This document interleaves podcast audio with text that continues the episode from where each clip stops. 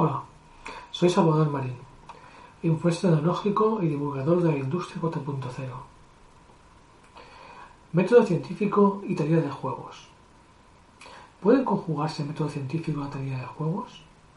En este artículo se presentan opiniones y ejemplos de que realmente puede hacerse, sin entrar en argumentos demasiado complicados. El proceso general de método científico viene de una idea o hipótesis que viene confirmada por experimentos con lo que se explicaría una teoría de definición de hechos, aplicable en otros experimentos sobre la vida real, como por ejemplo el uso de ingeniería o en otras ciencias aplicadas. Esos tres pasos, idea, experimento, teoría, son susceptibles de ser tratados bajo la óptica de la teoría de juegos, ya que, en base a información y no al azar, se abordarían una serie de estrategias útiles por parte de jugadores, consiguiendo así un resultado óptimo que esta teoría. Vemos también que en el diseño de los experimentos es donde más realizable la teoría de juegos, si tiene en cuenta su aplicación económica de los recursos disponibles para conseguir probar la validez o falsedad de la idea y obtener una teoría consistente. Sin embargo, ¿cómo crear nuevas ideas que sean coherentes con nuestra manera de pensar? Me refiero a la aplicación de la inteligencia artificial en la concepción de nuevas ideas y conceptos, partiendo de los existentes, por supuesto. La construcción de estas ideas y conceptos debe tener un sentido y ser inteligibles por seres humanos. En ese sentido, crear mediante el procesamiento del lenguaje natural nuevas ideas puede ser un primer paso. No obstante, los seres humanos usamos diferentes técnicas para estimular nuestra creatividad, como son el brainstorming y los mapas mentales, por ejemplo. Ambas crean ideas a partir de otras por asociación y copia. Así, una poderosa técnica que ayudaría al método científico a generar nuevas ideas serían los algoritmos evolutivos, ampliamente utilizados en programación e ingeniería. Se pueden generar, como si fueran cromosomas en una cadena de ADN, combinaciones nuevas de genes, alfabeto y memes, palabras y frases hechas. Ambos mutan y evolucionan con el tiempo. De esta manera, y usando el procesador del lenguaje natural, podría subirse un escalón y generar nuevos conceptos con los cuales obtener nuevas reglas, que a su vez nos darían construcciones de lenguaje con sentido y reglas y aplicar tanto a la lógica difusa como a la teoría de juegos.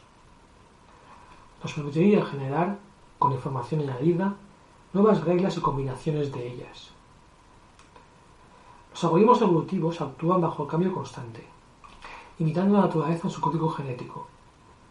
Esos algoritmos no tendrían por qué estar basados en el binario 0-1, sino que, como sucede en el mundo, se usa la base 4 propia de la genética de los seres vivos. Estas reglas cambiantes, proporcionadas por los algoritmos evolutivos, harían más vivas y complejas las reglas bajo las cuales actuar con las estrategias del juego o problema en cuestión. Para ello, se dispondría de dos ejemplos. El primero sería explicar el funcionamiento de la acupuntura, una técnica de la medicina oriental que funciona, pero que no se sabe seguro cómo es su mecanismo de actuación.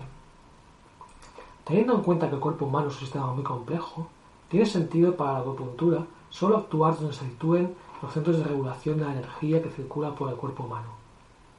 Sin embargo, no ha habido forma de visualizar los canales. Téngase en cuenta que cuando se clava una aguja no se actúa sobre el sistema nervioso, sino que se actúa sobre un canal de comunicación. Hasta ahora no ha habido evidencia científica de dichos canales, solo resultados empíricos. Partiendo de diferentes ideas de comunicación de las células, osmosis de iones de calcio y corrientes eléctricas, se pueden generar ideas con las cuales preparar estrategias de experimentos. Dichos experimentos podrían ser pruebas para poder saber qué tipo de influencia es dominante en el ser humano en su entorno y cómo esas influencias repercuten en la circulación de energía eléctrica en el cuerpo. Se podría estudiar la capacidad de cambio del minúsculo cambio magnético del cerebro humano en comparación con el mucho mayor en magnitud de la Tierra, o o la propia circulación de microcorrientes en la superficie terrestre y su influencia en los estados nerviosos de los seres vivos. El segundo ejemplo sería el crecimiento celular. Es evidente que, cuando se observa una planta o animal, no hay dos iguales. La reproducción celular de los seres vivos acontecería en base a la siguiente capacidad del sistema. Recursos disponibles, alimento, tiempo, etc. Reglas de crecimiento internas, genética y externas, medio ambiente. Comunicación y regulación en la estrategia de crecimiento. Iones en osmosis. Puede observarse en el segundo ejemplo que se sigue, si se observa cómo crece una planta, algo que recuerda bastante un algoritmo evolutivo, apoyado por una teoría de juegos con sus estrategias correspondientes. La pregunta final sería esta. Programando los ordenadores con la capacidad de cálculo de inteligencia artificial, lease algoritmo evolutivo y deep learning, ¿podremos obtener suficiente información mediante estrategias fabricadas aplicables al método científico?